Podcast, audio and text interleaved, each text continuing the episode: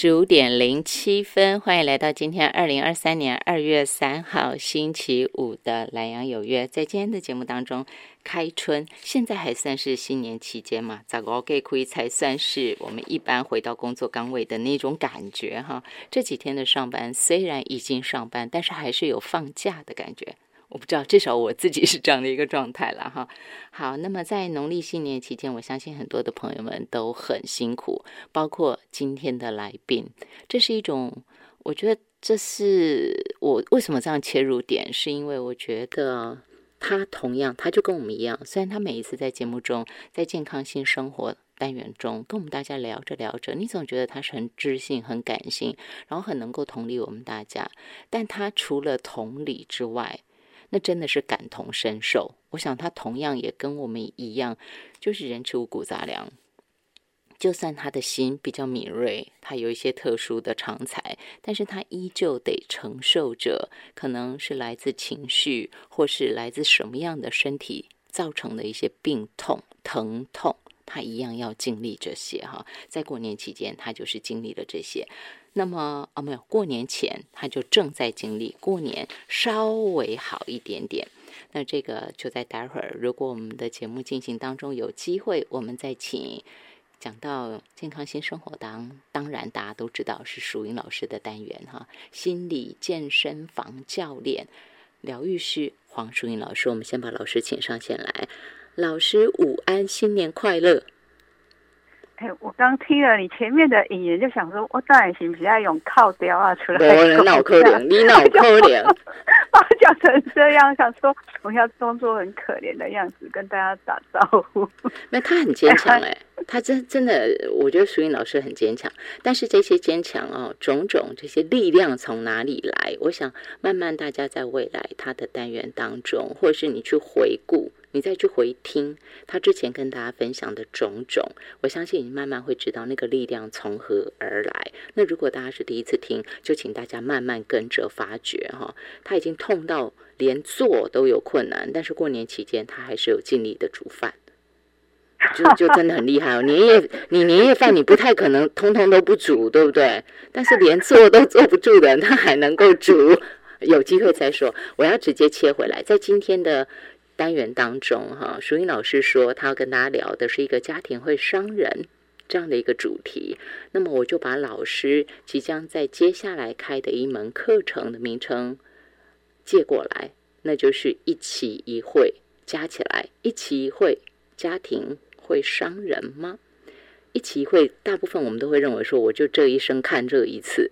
但是，其实如果时间拉长一点点，其实会不会其实？生命本身，人生就是一期一会，这一世我们相遇，下一世不一定相遇。这个我想这样来说应该是可以的，所以我就把它搭在一起了。那既然都说到一期一会，老师啊，我可以请您先说一下吗？帮我们大家再复习一下，就是那个您的一期一会御花园。哦，好。太好了，谢谢静怡哈。哎，各位听众，大家新春愉快。是，刚还没打招呼。哦，我又来了，我的错。没有啦，不是。是。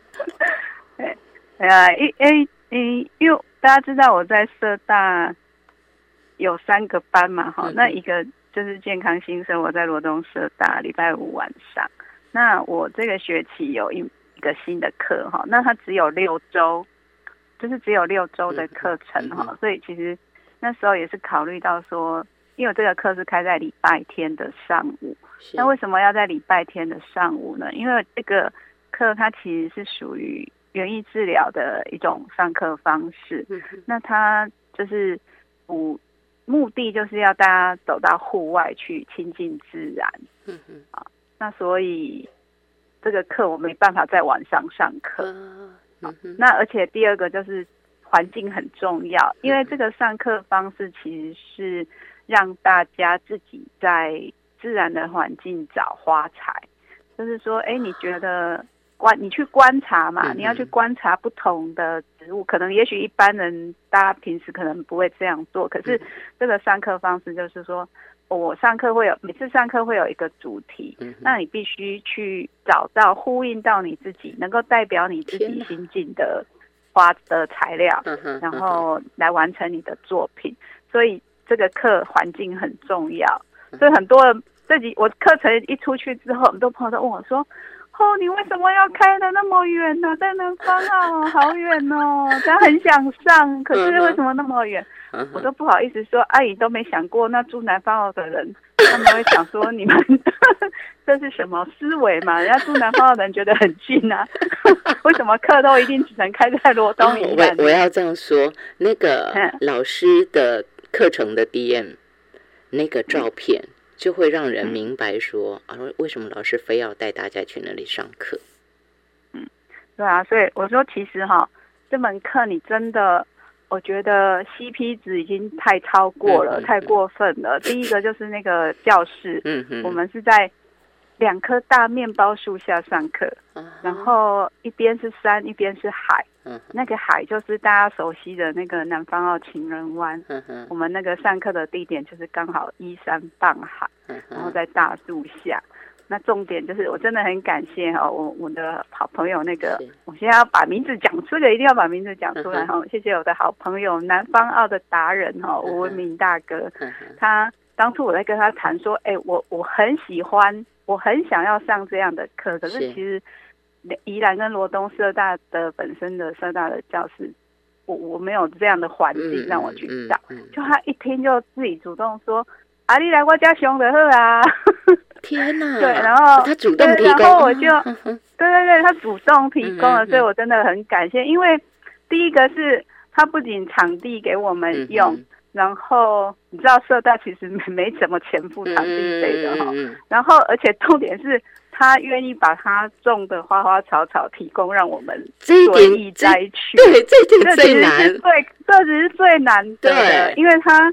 他本身就是很喜欢花草，所以他种了非常多种的植物。所以那里真的是一个太棒的教室。我都说，其实你报名哈，你不要上课，你就光光在那里做，你就觉得很疗愈了。哎，对啊，所以这门课真的，所以这是第一个。是我为什么要到南方澳去？是因为这个课就是需要那样的环境地点，而且我觉得这个这个。课能够开成，然后有那那样的教室让我们上课，我觉得真的是对我自己来讲，真的是一个很值得珍惜的缘分。我想愿意就是把那个时间匀出来，然后跑这么一趟。我相信很多人会比较习惯在比较近的地方上课啦。但是，可是我觉得其实宜兰你再多也顶多半个小时车程，我都觉得其实很值得。就是请大家多想一点点，就是你可以想见。嗯，淑英老师帮大家创造这个环境哈，除了说是南方达人吴文明大哥的贡献之外哈，再来就是老师创造这个场域是让我们直接遇见自己。其实很多时候我们做很多事，你都没有意识到自己的问题，但是当他把所有的东西，包括你要选的这些花材，我们如果去外面上这种什么花艺课程，花材都是固定好的。主题当然都是会确定，但是花材是差不多是固定的，对不对？嗯，对啊，一般都是老师会准备。对，可是淑英老师为大家创造这个空间，就是连花材都让我们自己去取用，那个就代表你当下你要对自己的感受是很清楚的，要不然你一定会立刻陷一种自我觉察。对，要不然你就会陷入一个选择障碍，因为所有都是开放的，老师这个是开放哦。它是全部开放，那这种开放、这种自由，其实对最好收获最大的是学员，所以我才要说，请大家把握。如果你觉得太远，你一定要想到，平常去上花艺课，或许你都一样可以插出美美的作品，但是你的收获绝对不一样。其实我想说，你如果平常跟人家说，哎，我们去南方要吃海产啊，买个海鲜，那大概不会说南方要好远呢。可是来。来上课，他就会说南方号好远哦。只有六堂啦，只有六堂，礼拜天哈，礼拜天上午。而且我这个课只开上学期哦，我下学期不开。下学期不开？为什么？哎，因为因为我们都在户外啊。那其实你知道宜兰下半年的气候，对对对，是雨季嘛，所以其实，在户外会很不方便。嗯哼，哎，所以我这个课只开上学期，所以。今年没有上，就要等明年了。反正就只有六堂课啦，想要也没有多的。我这样讲很过分，但是真的就是哎真的就是想要没有，我有发现这嗯样社大的课，我自己又觉得怎么那么便宜呀、嗯哼哎哼，它是一学分的课啊，所以其实学分费只有一千块。你想想，一千块六次哎，六次课才哎？一千块，我我很没礼貌问，不用花财费哦，没有不啊，你就他提供了啊，就是提直接提供是环境，没有，就所以就有人要报名，他就问我说：“哎，你忘了算材料费？”啊，我就说就不需要材料费啊，因为就那个吴南方就澳达人吴文明先生，感谢热情赞助。很重要，要重复三次。对，所以我也刻意念出来。感谢三八号达人吴文敏先生热情赞助。哎呦，这个一定要讲了再讲，这样子我们讲不止三次。对，你知道为什么我只嗯开六周吗？你知道，我想说啊，我哪我如果给他开一学期，每个礼拜去他花园，大概会被我毁掉。这样好像也不是很适合大肆宣传。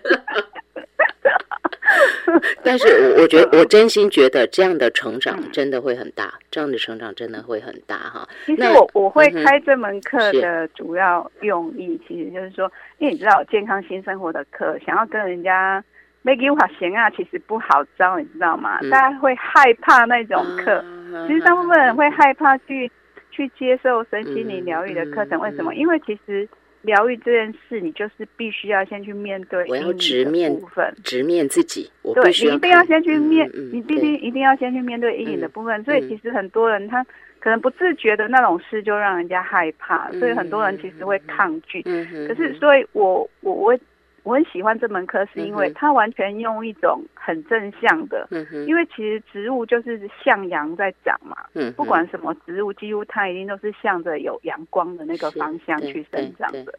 对，所以其实植物本身就很有这种正向的疗愈力，所以嗯我会希望用这样的课让大家很自然的。它它也许可以把它当做一种花艺课，也也许那可是它它其实同时它有很正向的那种对疗愈的力量在里面。然后老师还有说，他就是有主题嘛，然后学员自己采花材嘛，我采花材，然后嗯选择花器，作品完成之后，跟，一般花艺课不同的。我准备的，啊嘿啊花器是你准备的对啊对啊，真的我准备的。啊！我这样一再讲，显得哎我很但花器俗气。不能带回去哦，花器是老师的，上当然当然当然我我我说这显 显示我很俗气，就是这样，只要一千块哦，真的啊，对啊，好吧？所以我都觉得上到赚到哎、哎，真的是，真的是，虽然俗气，我还是要且讲赚到又，上到赚赚到。真的，而且赚很多。还有接下来这个重点跟一般花艺课不一样，就是这个作品完成之后，老师您要带团体交流，是不是？啊，对，因为重点其实是在后面交流的部分。因为这个课它其实有一个很重要的精神，就是看见自己，欣赏别人。嗯哼，所以我们透过这样，因为其实好一般呐、就一般正式的花艺课好了，其实。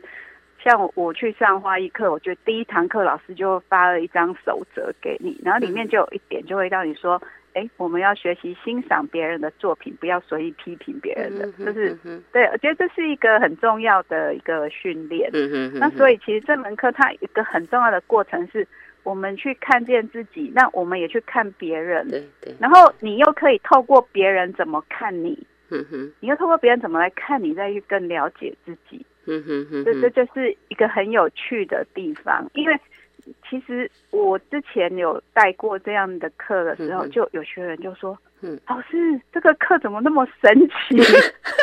他用神奇来形容，就是说，可能他刚开始他不觉得有什么啊，对。可是当那个作品放在那里被每个同学轮流去分享去看的时候，他就他就他他对就对他自己的部分，他就说：“老师，这个课怎么那么神奇？”他就觉得突然看到了他嗯家里整个家庭的样子。哦是哦，看见自己家庭的样子哦，就从那个作品哦，对对对，因为我选我我请你选植物的时候，你本来就是请你选择你觉得有呼应的嘛，而嗯且每个人分享的时候，他必须介绍说他为什么选这个，啊，他为什么选这个叶子？他为什么选这个花？那它代表什么？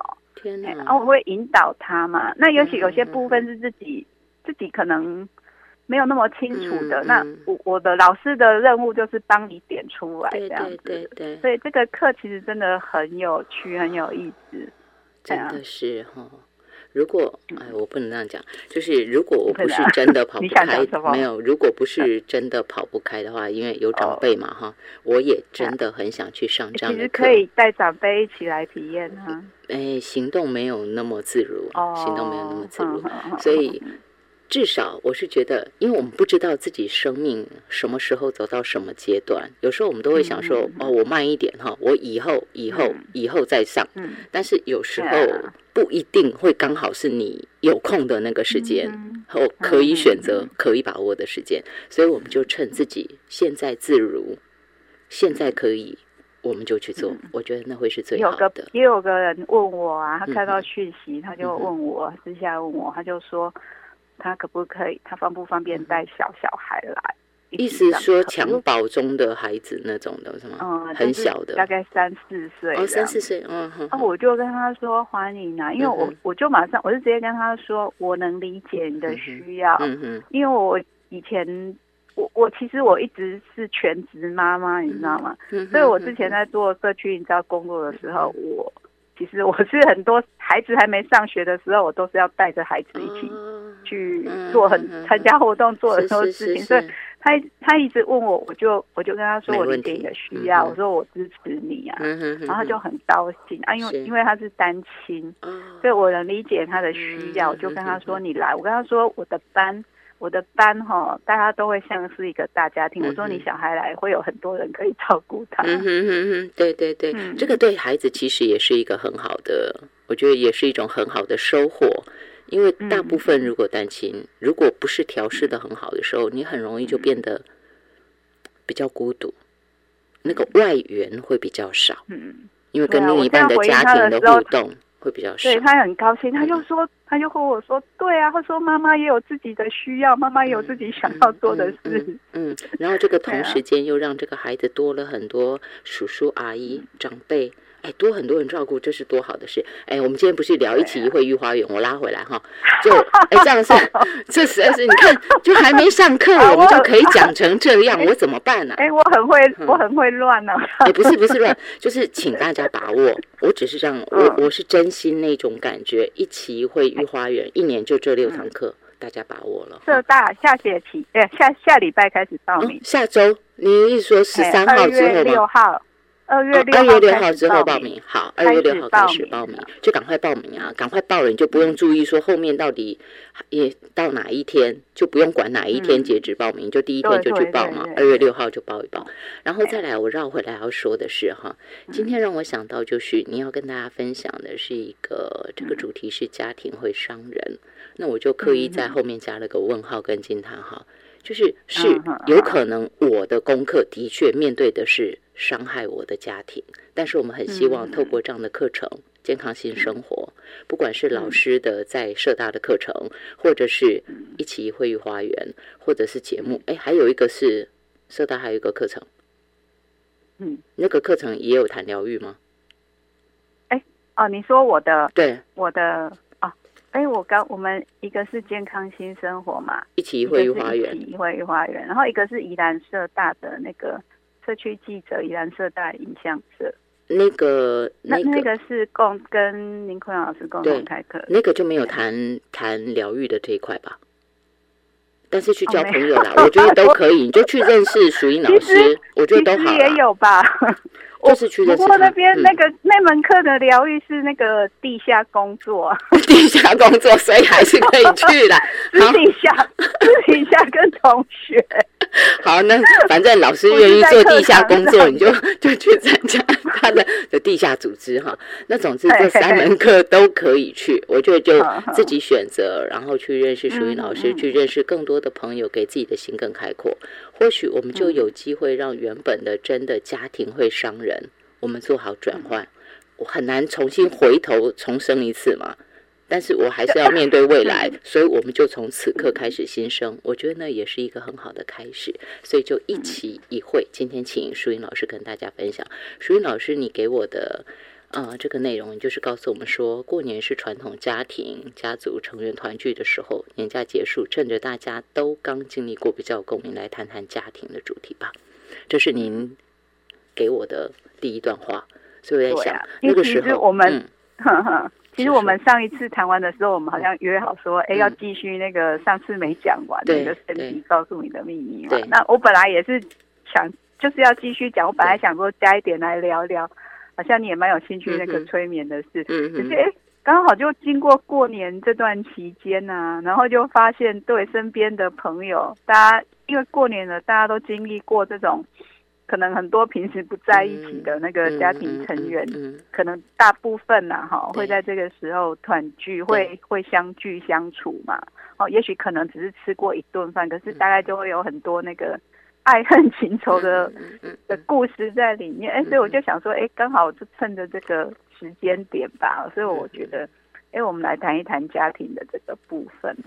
然后老师给我的第一个案例，我们就一个一个谈了，因为有时候真的，也对不起，我也太会乱跑，就主持人很会乱跑，然后来宾又也很会，来宾也很会唱。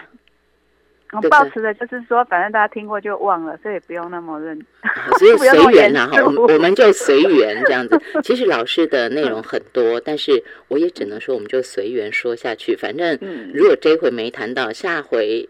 呃，对呀，因缘剧组的时候，老师就会又拿出来再跟大家谈，我就把责任都推回给他就好了，就不是主持人乱跑，是来宾的问题，这样的。我不负，我不负责任哦，不负责任。淑英 老师不负责任的来宾。没有，淑英老师他，我想这就是我们交给生命自己的节奏吧，有时候是这个节奏的问题。那么，淑英老师，您提的第一个案例，您说这是一个家族，而且是三代。的那种问题纠葛，这是一个什么样的？因为我只看到三代啦，我不晓得前后 前后对。我因为以我看到，因为是其实我们大家讲就是说，哎，我们家族啊，我们都常会讲嘛，我们在生生理上会有那个遗传嘛，对对啊，那这样是身体的部分。嗯哼。可是其实我们通常在不自觉中，其实我们都在在传承的。一个家族里面的那种行为模式，嗯嗯，啊，那所以我今天提这个例子，其实是因为认识很久的朋友，对，因为认识很久了，所以对他们家里的人也都认识嘛，嗯哼。然后，对啊，因为这次过年之后有聚会，就有跟朋友的聚会，所以然后跟我讲了，又跟我讲了很多家族家家里面的事情，然后我真的听了。很真的，心里面就是一种有很深的感慨。嗯那种感慨就是说，其实我就是觉得生命是很珍贵的。哎，就我们每天这样过，其实我觉得生命都很珍贵。因为可是你不晓得你什么时候要走。哎，对。可是为什么有人可以让自己活在那种痛苦的关系里面几十年的就这样子？我都觉得哇，这样。这样的人，我都觉得他好辛苦啊。嗯哼。然后我看到的是，他们家族里面几乎每个人都那么辛苦，所以我就很感慨，所以就觉得想要谈一谈家庭这件事情。嗯哼。对啊。他的背景是怎么样的？怎么会让听起来，淑英老师，你讲到这边，感觉就已经是。纠结到一个不行，我看时间不行，现在是三十一分三十九秒。对我先进广告，广告回来，我们完整的请淑英老师跟大家分享。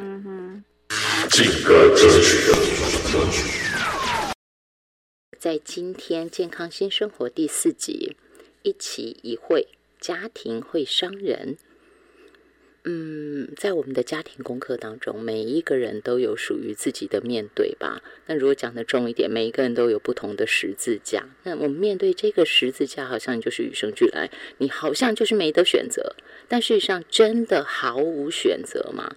我相信每一个当下都是可以重新选择，只是。哎，那个重新选择不是就马上翻翻就翻过来，不是，就是一个开始。只是说我们有没有那个智慧能够去面对它吧？或我们有没有那个智慧去把这个问题给扭转过来？它需要累积。除了你一开始当下你那个觉得哦，我知道该怎么做，到后面你怎么继续做？这就是为什么我们很需要有善知识的。结交很多善知识，结交很多好朋友，有智慧的好朋友，我觉得这就是必要性了。在健康新生活，就很希望把我生命中最近从去年哈，其实早就认识，但是一直没有那个机缘能够谈到这一些部分。那在去年。我再一次认识他的时候，我就觉得我很希望把这个宝藏跟所有的朋友们分享，所以就有了这个单元。好，在今天第四回继续给大家请到的是我们大家的好朋友，他是淑英老师，黄淑英老师。老师，你刚刚在广告之前哈讲到了这个一个家族三代的问题，而且你用了两个字，你说纠葛。这个家庭到底怎么了，让你觉得那么苦？我我其实刚顺着，其实刚那个记忆那个部分讲的很好，他讲到一点，其实这种家庭关系的纠葛到底有没有，到底是不是没办法选？对不对？其实我想要讲的就是说，我先讲我自己的例子哈。其实那时候我女儿，我女儿很小，因为我女儿。有听障嘛？所以他其实，在三岁以前是完全没有语言的，因为那时候还不知道他其实是有听损问题，所以他其实都那时候都没语言发展。可是他又身体有状况，我都经常就是固定都要去医院做智能治疗。那有一次我要带他去，他正好在跟隔壁的邻居玩，那我就抱着他，就抱着他起来要带走，然后他就很生气。他很气，因为他想玩，可是他又不会讲话，他又没他不会讲话，所以他就是用肢体语言嘛，他就开始乱抗议、乱打、乱甩这样子。然后因为那时候才两两岁多，我还有力气可以控制他，就直接把他抱起来，就不管他，然后把他放到车上，安全带绑好。可是他就一直一直打、一直甩、一直很气这样子，然后。我那时候心里面其实那个很直接的反应就是想要骂他，就就想要骂他。哎，我拜托，我也不想那么辛苦每天带着你跑医院。对对。可是我也没办法嘛，我也是为你好啊。好，那其实心里面很气，就想要就开口想要骂，想要凶他。所以我那时候突然心里面闪过，闪过了那个画面，就是我自己的童年，就是说那是我妈妈都妈妈对待我们的方式，就是跟我妈妈。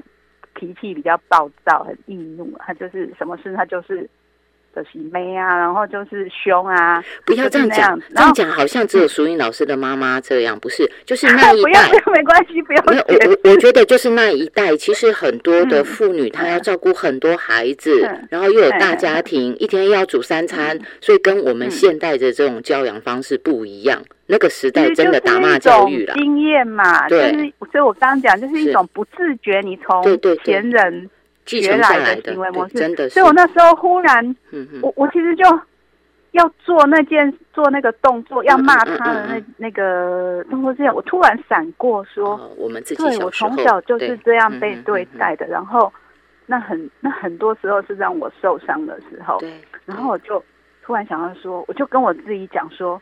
不要跟我妈妈一样，然后我就突然意识到，我就跟我自己说，我不要跟我妈妈一样，然后我就什么话都没讲，我就静静的坐在驾驶座上，让我女儿在那里发发发脾气发，然后到到发到她没力气了。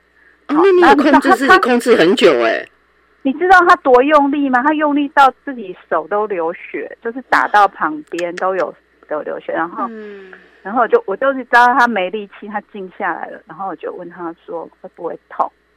我完全都没有任何凶他骂他的一圈，我就问他会不会痛。然后因为他其实也不会，他那时候不会讲话。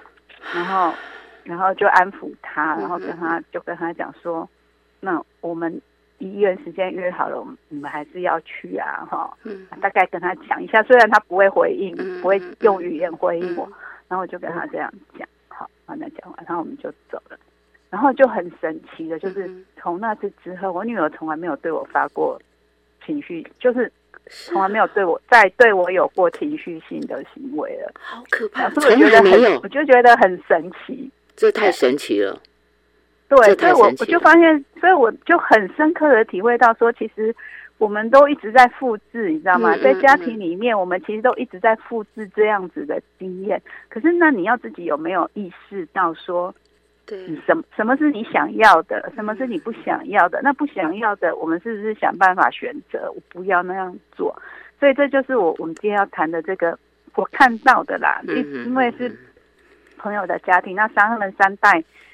的人我都认识嘛，那我就看到说他们让我觉得好辛苦的地方，就是说其实他们三代都有各自，我们看起来好像是各自家庭都有各自的问题，可是我发现他们其实都是因为传承了上一代的问题，就就这样的行为模式其实一直在重复。那我觉得我看到其中里面一个很我自己觉得很重要关，就是我觉得他们。家里面有那种丑女情节，仇哦，仇恨的仇。一般我们会讲厌女哦，可是我觉得他们已经严重到丑女了，就是对女生的那种仇视。那那我觉得这个丑女的情节，其实最核心就是为阿妈开戏嘛。哦，那当然，因为阿妈的的过去我不是很清楚啦，哈，大概可能从听听到一些，但是。我很能够理解，就是说，阿妈是自尊心很重、很强的人，然后，然后有重男轻女的那种情节嘛。那其实这个，我又讲我自己的例子好了，因为其实我也是在重男轻女的家庭里面长大。我阿妈，我阿妈就是很重男，非常重男轻女。然后那时候，我我记得我印象到现在还在我我那个。从小时候的印象，因为我在家里是排行老二，我前面老大是姐姐，那我也是女的嘛，对，所以我的印象就是我从我小时候旁边的人哦，旁边的亲戚啦、哥啦、上，甚至是家里人就会就会跟我说：“你那是杂波威的喝。”然后，嗯，对对对，我刚才不跟你喝酒的，嗯，就是这样子的。就是这样，可是你知道吗？那对我来讲，潜移默化对这样对一个孩子，他就是在否定嘛，因为你不是男生啊，你就是女生，改不了这个东西。那旁边的人的期待是说，Lina 是杂 boy 的鹤，那是不是表表示我被否定？嗯嗯嗯。好，对，那所以可能我在理解的就是说，可能那个阿妈她也是在这样的环境下长大，嗯，好，所以她会很。厌恶女性的这个身份，好，那可是这样的厌恶又又会传到他对待他自己的孩子上面，对，就是说，就像你刚讲那个选择嘛，可能我我在重男轻女的家庭长大，可是我知道我不想要那样，所以我还去复制，我就不会了。可是有些人他就是继续复制，他可能也也是不自觉的就就复制，所以我们会看到他阿妈，哎。阿妈是这样，然后他的孩子，然后甚至对孙子都出现这种情况啊，哎呀，就是都会，就是都对男生比较好，然后对女生，就是你很明显看到那种天壤之别的对待方式这样。对，那所以我觉得这个就是他们一个家族里面，他默默中潜移默化去传承出来的一种价值观。然后另外还有一个就是家暴啊。啊，就是说他们家族里面某个，对，在某个家里面有很严重的那个家暴的问题。嗯嗯嗯。哎，我就从我认识的时候就有了。那不就很久？对，长时期。见面见面的时候，我我又大概问了关心一下，说，哎，那那情况现在怎么样？结果还是一样。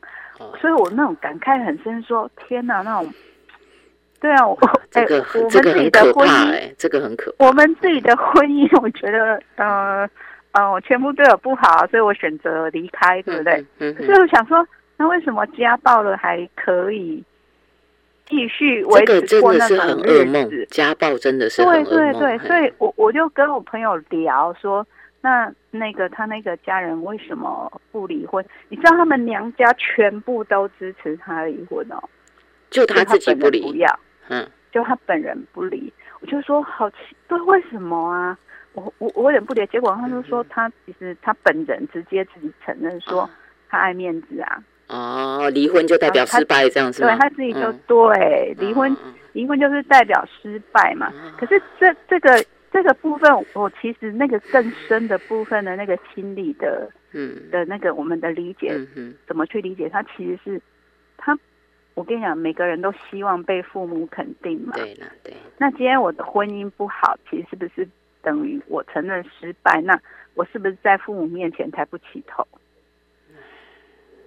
然后他是个重重男男轻女的家庭，对他是个重男轻女的家庭，那我女儿的婚姻是失败的，是不是？我妈妈觉得很没面子啊，所以他不愿意承认失败呀、这是纠结，真的很对，就是纠结啊啊！然后因为长期处在这种这样子的那种家庭之下，他他对他自己的孩子也一样啊，就是重男轻女不说，就是对女儿，当他女儿已经适婚年龄了，有合适的对象，嗯而且就是两情相悦，而且嗯各方面大家都觉得很 OK 的可是就唯独妈妈，嗯。就唯独妈妈就完全就，你会觉得已经不可理喻的反对这样子，对啊，就是已经反对到你都觉得，那我记得妈妈你到底在挑什么啦？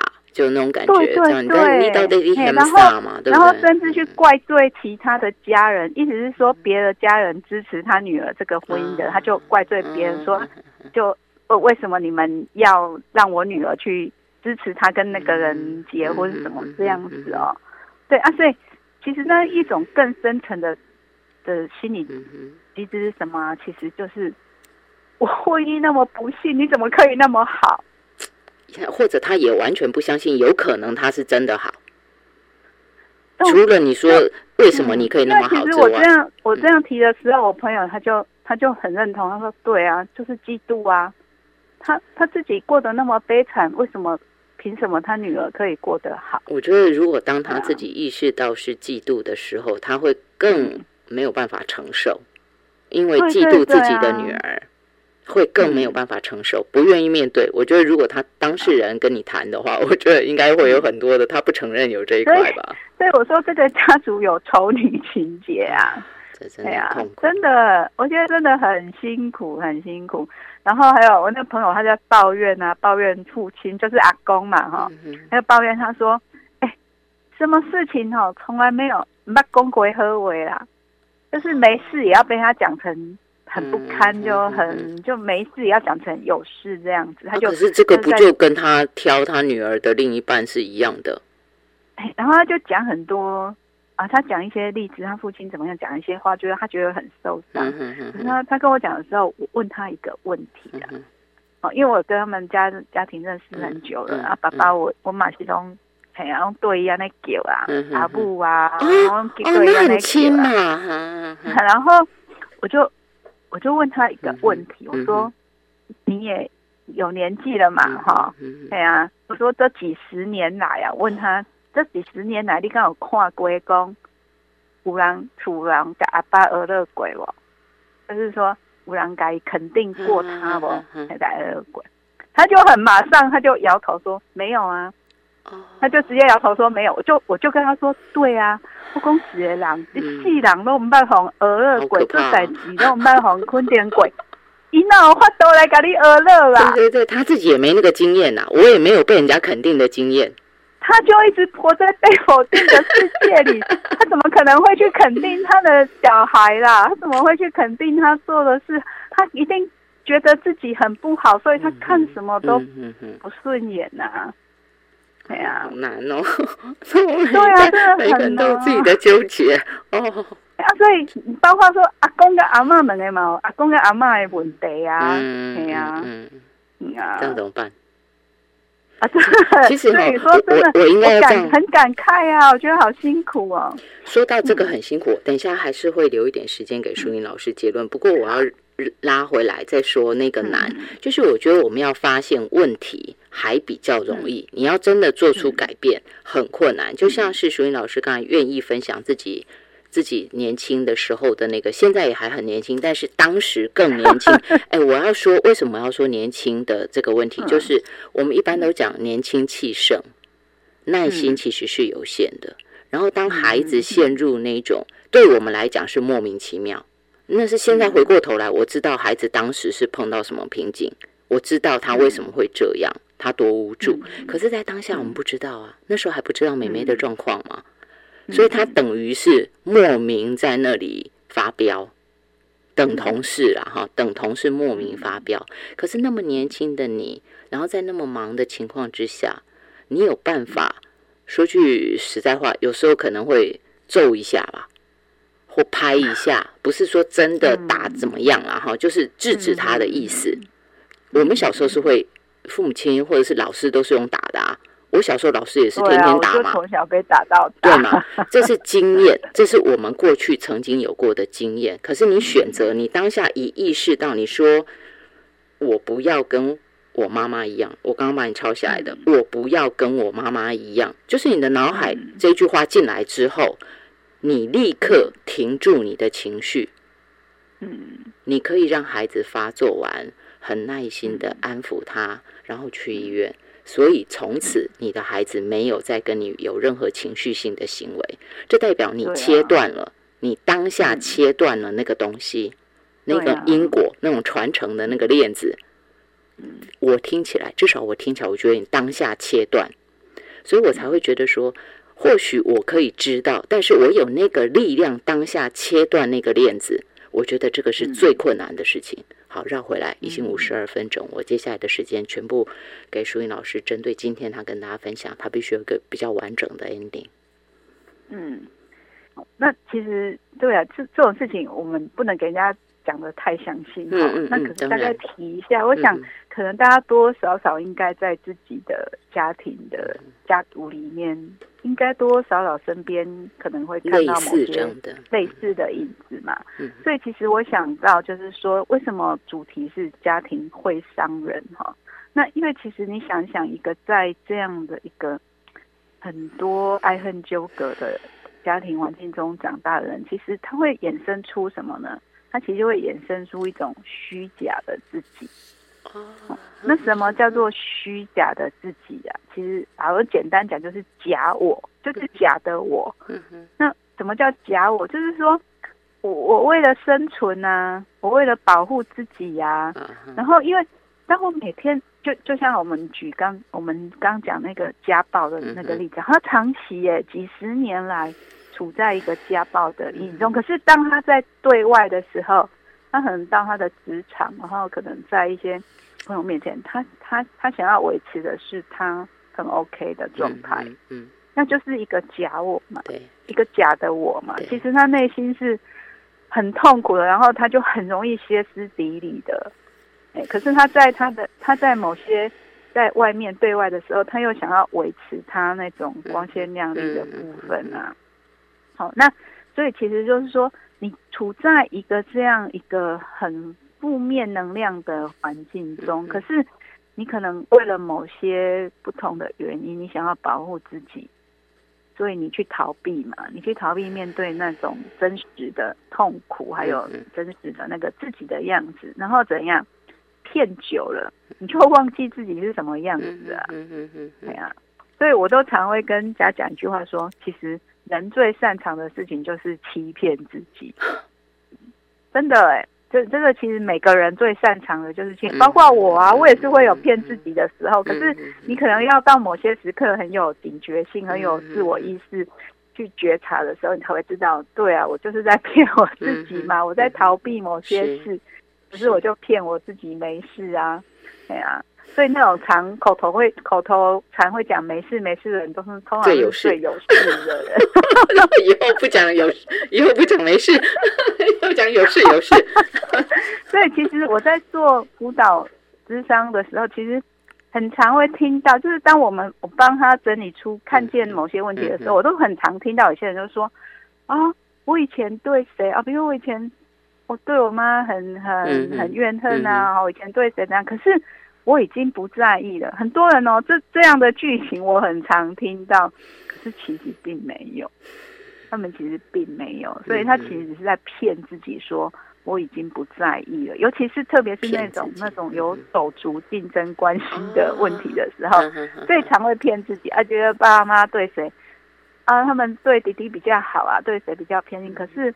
哦，现在长大了啦，我觉得我已经不在意了，没关系。可是其实都还很在意。老师剩一分钟。好，所以我觉得说，其实我们如果不愿意去面对痛苦，哈，我们就没有办法快乐。那其实家庭它是一个系统啊，嗯那我们整个人的自我们的自我形象跟我们的家庭形象是很紧密相关的。